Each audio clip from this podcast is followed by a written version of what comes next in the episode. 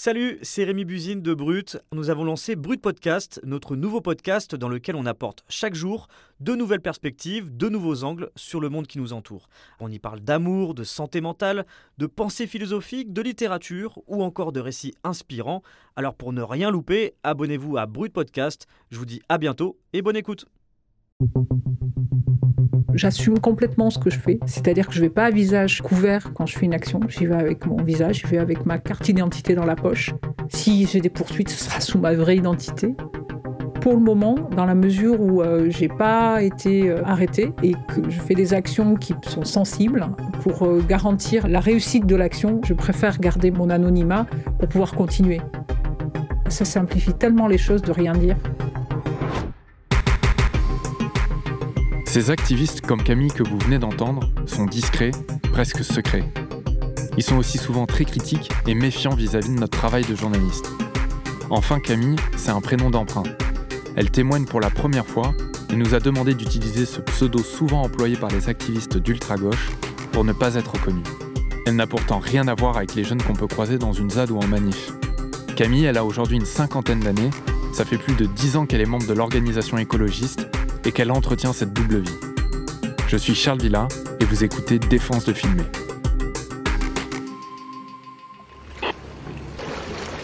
This is a non-violent action. I repeat, this is a non-violent action. J'ai accepté de parler par rapport à ce truc de dire euh, mais euh, vous êtes des vanupiers, vous êtes des chômeurs qui avaient rien d'autre à foutre parce que justement c'est pas que ça quoi.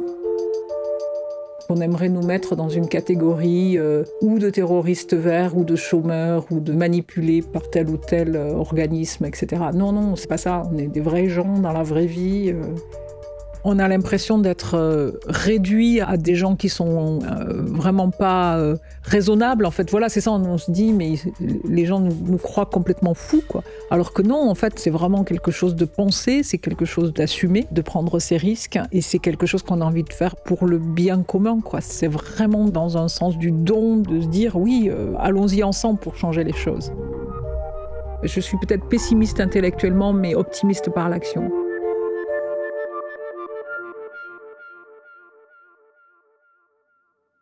D'habitude, Greenpeace ne laisse que ses porte-paroles s'exprimer pour maîtriser sa communication et aussi protéger ses activistes. Il a donc fallu forcément du temps pour convaincre Camille de parler, et c'est la journaliste indépendante Céline Martelet qui a réussi. Salut Céline. Salut Charles. Bon, on voit que Camille, elle veut casser les stéréotypes en parlant. Est-ce qu'on peut dire qu'elle a une vie normale en dehors de cet engagement fort pour Greenpeace? Oui, Camille, en fait, c'est une madame euh, tout le monde, hein, euh, d'une cinquantaine d'années. C'est pas du tout péjoratif de dire ça. C'est comme ça qu'elle s'est décrite euh, elle-même quand on en a parlé avant l'interview. Je l'ai rencontrée chez elle, dans son appartement, son refuge. Elle l'a présenté comme ça. Elle vit avec son chien, son chat et son adolescent un peu rebelle. Dans la vie, Camille est médecin. Elle travaille à l'hôpital public où elle enchaîne les gardes de nuit. Lorsqu'on la croise, personne ne peut imaginer qu'elle est activiste chez Greenpeace euh, l'une de ces activistes qui euh, euh, se lance dans des opérations parfois dangereuses. Avant cela, en fait, Camille était vraiment promise à une très belle carrière professionnelle.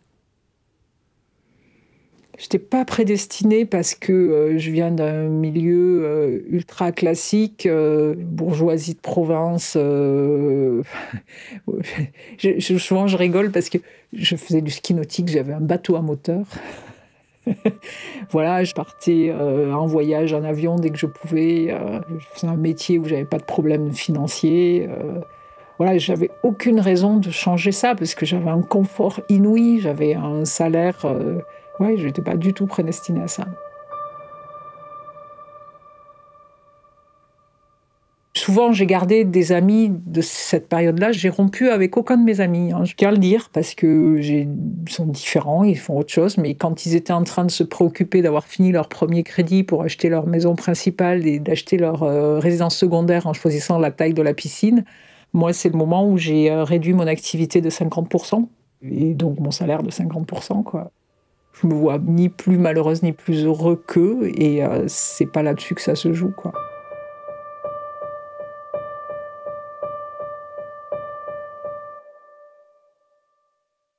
Camille a donc fait un choix, celui de défendre la planète et ses convictions, et pour cela, Elle a sacrifié beaucoup. Alors, je ne peux pas parler euh, de sa spécialité à l'hôpital pour protéger, bien sûr, euh, son anonymat, mais dans cette spécialité, Camille avait un bel avenir professionnel et donc la possibilité de gagner plus d'argent. Elle était à la tête d'équipes de chercheurs en France et à l'étranger. Camille le dit elle-même, elle a rompu avec tout ça, avec son éducation aussi. Cette rupture, elle l'a faite il y a 15 ans et elle n'est pas du tout liée à une rencontre ou à un événement traumatisant ou même à une longue prise de conscience. Non, Camille a eu un déclic provoqué par un livre, un livre qu'elle a lu par hasard à un moment où elle sautait d'avion en avion parce qu'elle était invitée dans des conférences partout dans le monde. Un jour, j'ai été euh, en voyage pour euh, justement parler à un congrès scientifique et euh, j'ai raté l'avion, la connexion, et je me suis retrouvée à Houston. Et à Houston, j'avais six heures à attendre. Euh, du coup, j'ai acheté un bouquin qui s'appelait euh, La fin du pétrole. Et dans ce livre, en fait, c'était euh, des scientifiques qui disaient que bah, les ressources sur la Terre étaient finies. C'était quelque chose pour moi qui était vraiment un concept que je connaissais pas du tout. Et quand j'ai fini ce bouquin, j'ai réalisé à quel point bah, notre empreinte écologique sur la planète était marquant et que les limites finies de la planète, c'était réel, c'était concret. Donc euh, vraiment, j'ai fait un revirement. C'était vraiment, ça prend dans les tripes, quoi. Le jour où on, a toutes ces certitudes, oh, ça fait 30, euh, 35 ans que on vit dans un milieu un peu issu de la bourgeoisie, de province, euh, la vie tracée, etc. Et puis c'était une espèce de changement de paradigme, quoi, de logiciel, changer complètement de logiciel.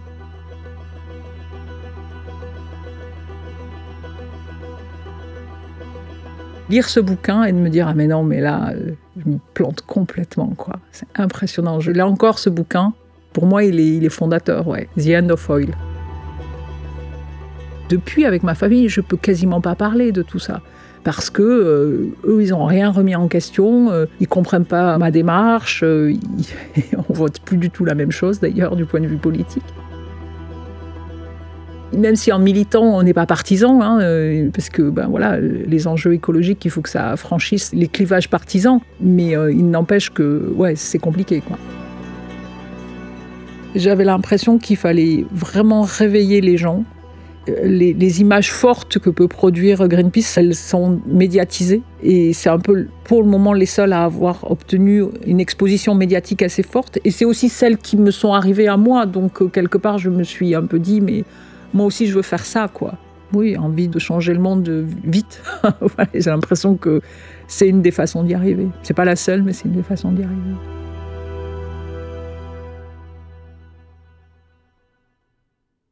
En fait, ça implique quoi exactement d'être euh, activiste chez Greenpeace? Alors l'organisation fait la différence entre les activistes et les militants. Si tu es militant, tu animes des réunions, tu vas sur euh, des marchés pour distribuer euh, des prospectus à des gens. Si tu es activiste, c'est autre chose. Activiste, c'est mener des actions au coup de poing par exemple, se suspendre à une corde pour dérouler de grandes banderoles sur des monuments comme la Tour Eiffel, monter dans des bateaux pneumatiques pour aller bloquer sur les ports d'énormes cargos qui vont déverser des kilos de soja, c'est aussi s'enchaîner à une voie ferrée pour bloquer encore le passage d'un convoi de déchets nucléaires.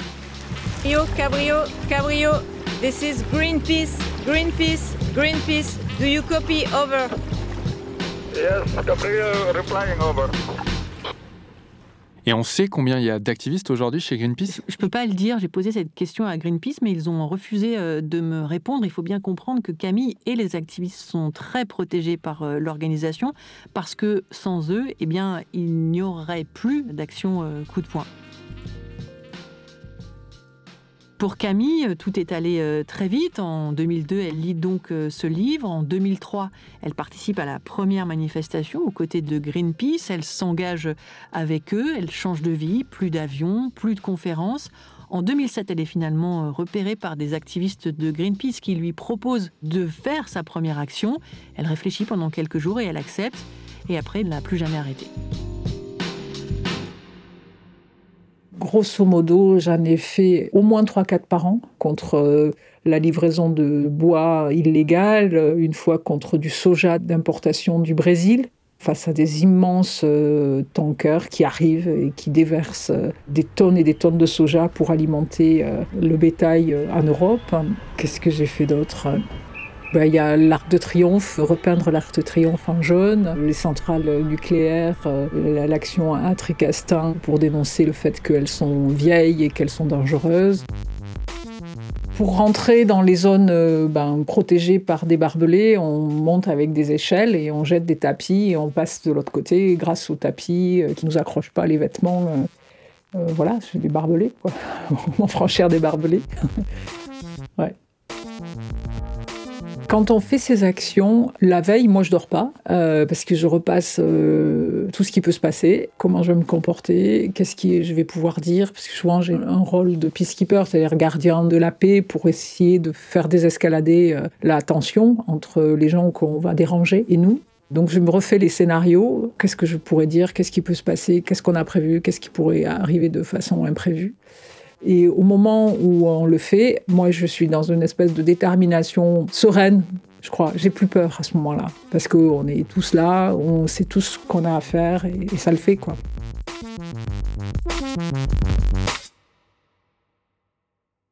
Tous ces appels se font bien sûr euh, sur euh, des messageries euh, cryptées, mais Camille a refusé de me dire lesquelles, et on le comprend bien sûr, hein, c'est pour protéger encore et toujours les futures actions euh, de Greenpeace. Ouais, ça se voit que c'est souvent hyper bien préparé. Moi, je me rappelle quand j'avais suivi euh, Sea Shepherd, qui lutte contre la pêche intensive, j'avais pu euh, filmer une mission euh, au large de La Rochelle où ils dénonçaient en fait les chaluts pélagiques qui pêchent des espèces protégées.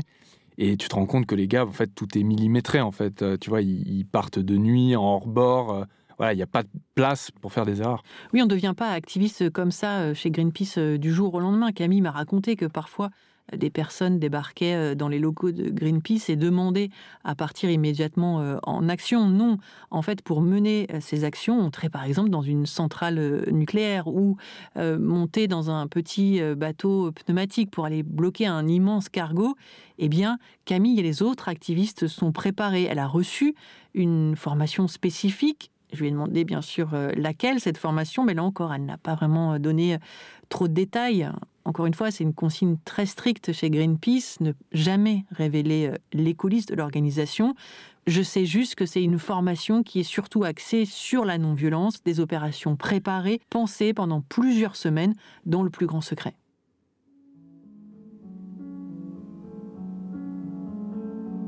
Ouais, pour aller sur des actions, c'est très simple. En fait, on reçoit un coup de fil. euh, Est-ce que tu es plus ou moins dispo dans une semaine, 15 jours Euh, On répond oui, on répond non. Et ensuite, on reçoit un endroit où on se donne rendez-vous et on ne sait pas où on va et on ne sait pas ce qu'on va faire. À partir du moment où euh, j'accepte, du coup, bah, de toute façon, j'en parle pas. Et au moment où je pars, eh ben, je donne pas de signe de vie euh, pendant euh, 3-4 jours le- jusqu'à ce que je revienne et que là, à ce moment-là, j'explique ce que j'ai fait ou à ceux qui sont proches, etc.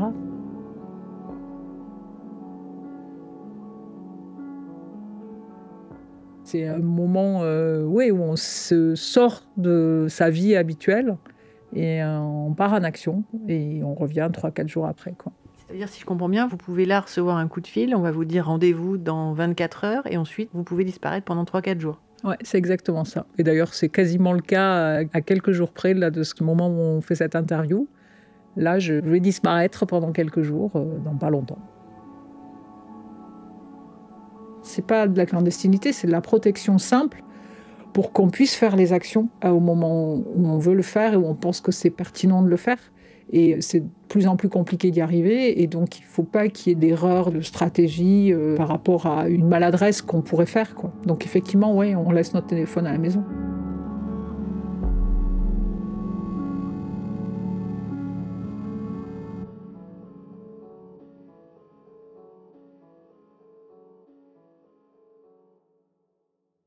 Cet engagement auprès de Greenpeace, euh, Camille n'en parle pas, euh, surtout pas à sa famille notamment, elle- garde le secret. Elle dit d'ailleurs, quand je vais voir ma famille, c'est comme si j'entrais dans un scaphandre pour descendre en profondeur. En fait, elle essaie d'expliquer comme ça que quand elle va à ses dîners de famille, elle se ferme à tout ce qu'elle va entendre et qu'elle va même pas essayer euh, de convaincre les gens autour de la table des dangers du nucléaire, alors que c'est une conviction profonde qu'elle porte en elle. J'en parle pas, jamais. J'ai cette espèce de petite périphrase euh, avec mon fils où je lui dis je vais protéger les baleines. Donc ça le fait doucement rigoler. Puis je disparais pendant 3-4 jours. Euh, Il y a eu des moments difficiles, c'était pas facile parce que, euh, ben, quand même, je donne pas de nouvelles pendant 3-4 jours, pas de téléphone, rien quoi. C'est compliqué. Et du coup, un jour, je l'amène à l'école et j'allais partir juste après. Et je lui dis Bon, écoute, euh, tu sais, je, pars tout à l'heure. euh. Et là, il me coupe la parole. Il me dit Oh, écoute, maman, hein, maintenant ça va. hein, je sais, tu vas sauver les baleines et on en reparle dans trois jours. Voilà quoi. Ça, c'était le côté un peu sympa, mais il y a eu aussi une fois où euh, il avait son examen de judo de fin d'année et en fait, j'y suis pas allée.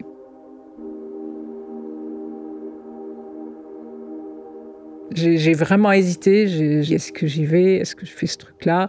Il y a eu des périodes où il manquait des activistes, c'était un peu compliqué et je suis allée faire cette action, ouais, parce que voilà, ça me paraissait euh, pas plus important, mais aussi important et euh, c'était un moment difficile, ça.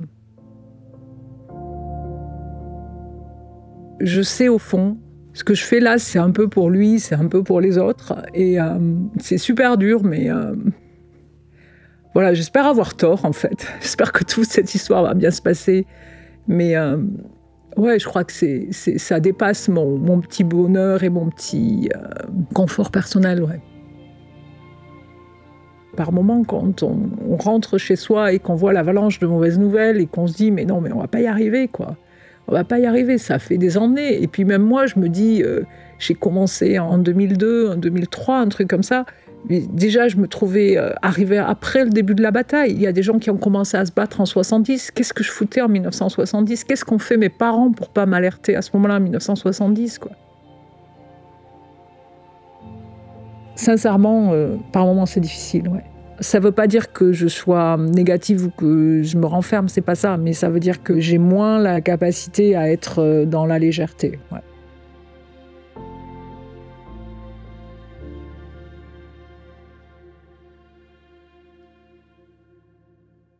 Ça sent qu'elle est hyper émue en fait quand elle parle de sa vie personnelle. Oui, il a eu les, larmes aux yeux à, à ce moment-là. Elle est touchée parce que cet engagement a des répercussions sur euh, sa vie perso, sur sa vie avec euh, son fils qui est adolescent euh, maintenant. C'est pas facile, ce n'est pas facile parce que on le sent, ses convictions, elles sont ancrées en elle et elle explique qu'elle est un peu finalement parfois pris entre les deux. Mais tout de suite, en fait, Camille très vite s'est repris et elle a insisté sur un fait.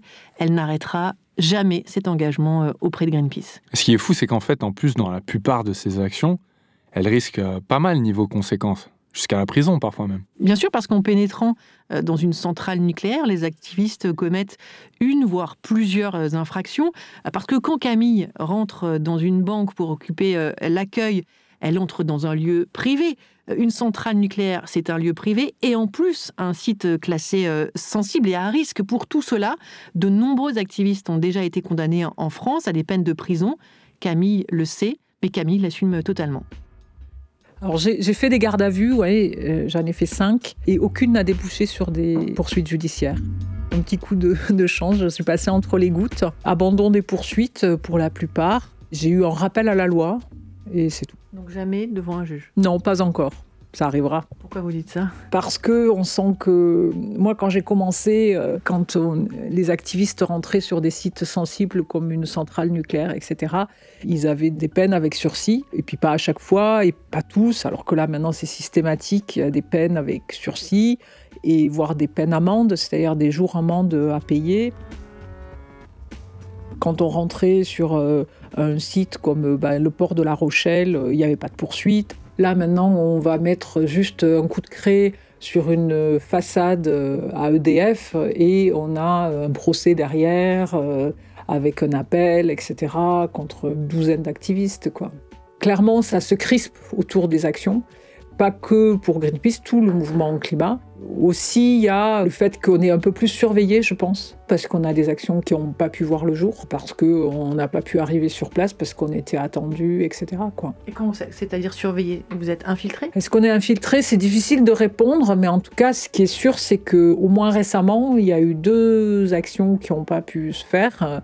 Euh, Pas forcément qu'avec Greenpeace, mais euh, où on était attendu sur place le jour J à, à l'heure euh, où on devait faire l'action et que du coup, on a été arrêté avant de euh, déployer notre action. Euh, moi, je me suis même euh, posé la question de faire de la prison ferme.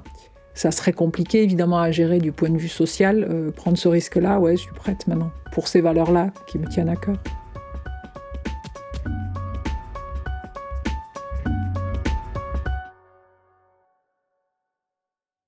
Ouais, ça se comprend pas forcément parce qu'elle parle d'une certaine manière, etc. Mais en vrai, tu sens qu'elle est prête à aller euh, très loin, en fait, pour ses idées, euh, peut-être même à, à perdre la vie, en fait. Oui, parce que ce qu'on ressent avec Camille, c'est que c'est un engagement profond, en fait. C'est ça qu'il faut comprendre, c'est qu'elle est activiste et c'est qu'un un engagement qu'elle porte depuis 15 ans. Et que cet engagement, euh, finalement, je ne vais pas dire qu'elle lui a fait oublier tout le reste. Quand elle parle de son fils, par exemple, évidemment qu'on sent tout l'amour d'une mère pour son fils. Mais il y a cet engagement profond qui est là pour l'écologie, mais qui existe aussi pour d'autres activistes, pour d'autres causes. Et cet engagement-là, fait que oui, elle est prête à faire de la prison, elle est prête à se mettre en danger parce qu'elle a la conviction qu'il faut changer les choses et qu'elle peut, par ses actions, changer des choses. Donc c'est ça qui est très important. Et c'est ça qui fait que parfois elle est pessimiste, parce que justement, quand vous vous engagez pleinement dans une cause, eh ben, vous pouvez être déçu parce que les gens en face de vous, potentiellement, ne sont pas aussi engagés que vous. C'est hyper intéressant, parce que ça me rappelle une conversation que j'ai eue euh, avec Paul Watson, le fondateur de Sea Shepherd, l'ONG qui lutte contre la pêche intensive. Et lui, justement, il avait un positionnement légèrement différent par rapport à l'activisme et notamment la désobéissance euh, civile, c'est-à-dire euh, un activisme qui peut te conduire à être judiciarisé, c'est-à-dire euh, voilà, on peut porter plainte contre toi, on peut t'emprisonner, on peut te mettre des fortes amendes. Il prône plutôt un activisme à la frontière en fait de ce qui est légal et pas légal, justement pour pas se retrouver dans une situation où tu pourrais être arrêté et donc plus utile à l'association, à l'ONG, c'est-à-dire que tu ne pourrais plus militer parce que tu n'es plus là, tu n'es plus disponible. Et donc lui, il surfe vraiment sur ces frontières-là pour jamais se retrouver dans ces situations. Et c'est peut-être là euh, les, nouvelles méthodes pour essayer de sensibiliser euh, le grand public à ce qui se passe sur ces thématiques euh, environnementales. Et ce qui est intéressant, c'est que quand il y a des procès, les avocats de Greenpeace plaident deux choses. Un, l'action qui a été faite est non violente, et c'est vrai toutes les actions de Greenpeace sont toujours non violentes. Et deux, il y a un intérêt général. Ces actions-là sont faites non pas pour l'intérêt euh, de l'organisation de Greenpeace, mais pour l'intérêt général, pour montrer euh, du doigt quelque chose qui ne va pas. Donc, un peu comme des lanceurs d'alerte finalement. C'est exactement ça. Ils se définissent comme des lanceurs d'alerte, euh, mais pour lancer des alertes, eh bien, ils commettent des actions et des infractions. Le micro va ou les caméras ne vont pas? Vous venez d'écouter Défense de filmer, un podcast original de Brut, Paradiso Media et Spotify. N'hésitez pas à vous abonner sur votre application pour continuer à nous suivre. À bientôt pour un nouvel épisode.